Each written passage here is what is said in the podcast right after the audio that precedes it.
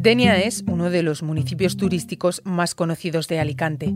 El castillo, el Museo del Juguete, el barrio de pescadores y sus playas son solo algunos de sus lugares más atractivos. Estos días, sin embargo, esas playas que tanta gloria le dan son también el motivo de angustia para decenas de ciudadanos que están a punto de perder sus casas por los deslindes que establece la nueva ley de costas. La cuenta atrás para ellos está a punto de agotarse. Soy María Hernández y estás escuchando el podcast de Economía de Actualidad Económica.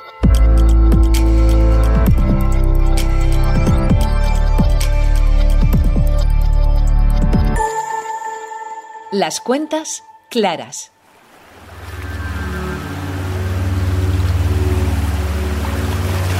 Cientos de vecinos en Denia miran estos días al mar con preocupación. Sus casas, en primera línea de playa, se han visto afectadas por los deslindes que contempla la ley de costas y eso puede suponer para muchos de ellos perder la vivienda de la que son propietarios. La situación es compleja. Mi compañera y periodista de El Mundo, Noa de la Torre, lleva varias semanas contando desde Alicante lo que está ocurriendo, así que nadie mejor que ella para que me ayude a explicar esos hechos y para que nos ponga en contexto. Aquí hay que decir que en realidad Denia no es ni mucho menos el, único municipio afectado. ¿no? Los deslindes llevan años ejecutándose en toda la costa española, pero sí que es cierto que, que Denia es uno de los casos más llamativos porque además se produce ahora. Los vecinos aquí calculan que, que son más de 3.000 los afectados, pero es que más de un centenar de personas puede perder directamente su casa y hablamos de casas en primera línea de playa, de uno de los municipios turísticos además más importantes de, Alicante. El problema de Denia es que no se había ejecutado todavía el deslinde conforme a la ley de costas del 88, de 1988, así que cuando le ha tocado el turno ahora, el reglamento que se le ha aplicado es el más restrictivo de todos, según, según han denunciado los vecinos. El deslinde se ha hecho según el reglamento que se aprobó el año pasado. Marcar un deslinde, como ha hecho el Ministerio, quiere decir poner la línea de construcción más atrás.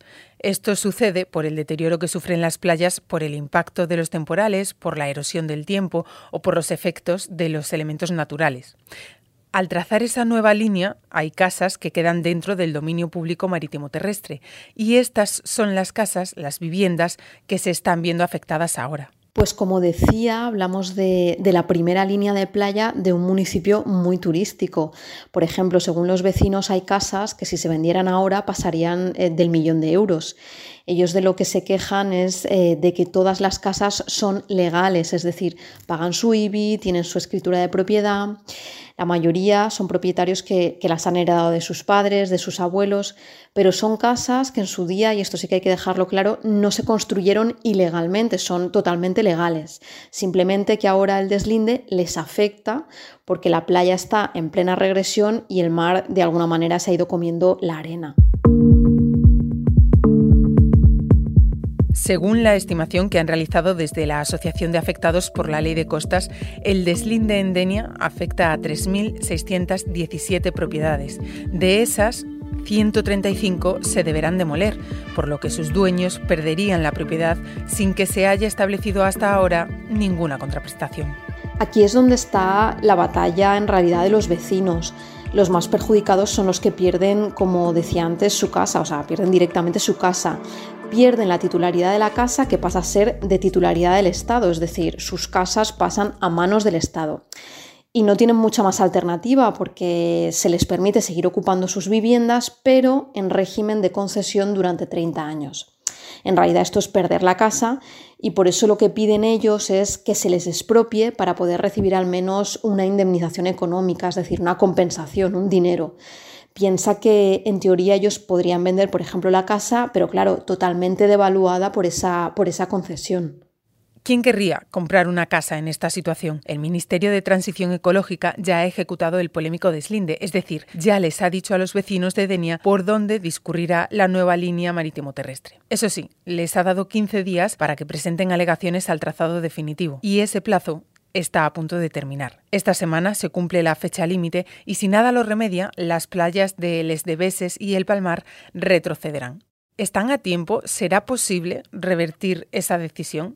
En realidad todo el mundo asume que, no hay mucho que hacer y que los deslindes no se van a revertir. De hecho, nunca nadie lo ha logrado en los tribunales. Por eso la lucha vecinal es por la compensación económica y por exigir al Ministerio que antes de fijar el deslinde acabe los proyectos, acabe la regeneración de las playas, complete ese proyecto de regeneración de las playas. No es lo mismo un deslinde en una playa que se ha quedado ya prácticamente sin arena por los temporales y demás, que un deslinde en una playa regenerada, con muchos más metros por tanto de, arena y con las casas más alejadas de la orilla. Se supone que entonces, en este caso, el deslinde sería menos, menos agresivo. Así que el gobierno valenciano también, también asume esto, pero sí que es cierto que se ha volcado totalmente con los vecinos, ha presentado alegaciones contra los deslindes del ministerio e incluso ahora prepara una ley para asumir competencias en la ordenación de la costa, asumir la competencia autonómica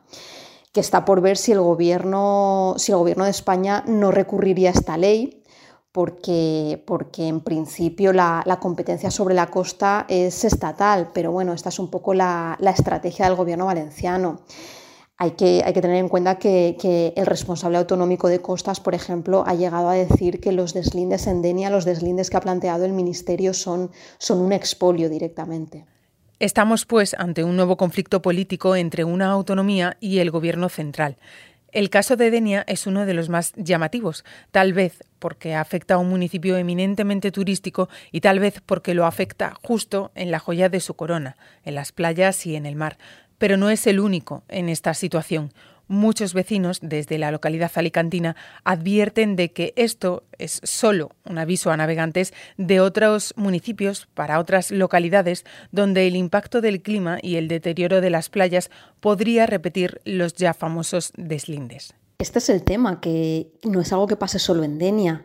Según las cifras del Ministerio, de hecho, de los 10.000 kilómetros de costa que tiene España, quedan todavía unos mil kilómetros por deslindar, o sea que el conflicto se, se alargará seguramente.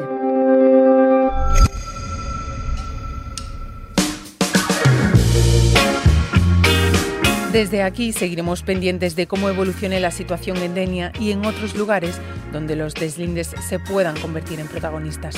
Como siempre te digo, ya sabes que puedes seguir este tema y toda la actualidad sobre economía y sobre información en general en el mundo, actualidad económica y nuestras redes sociales. Reda Slafty se ha encargado del montaje y nosotros volvemos el lunes. Gracias por escucharnos.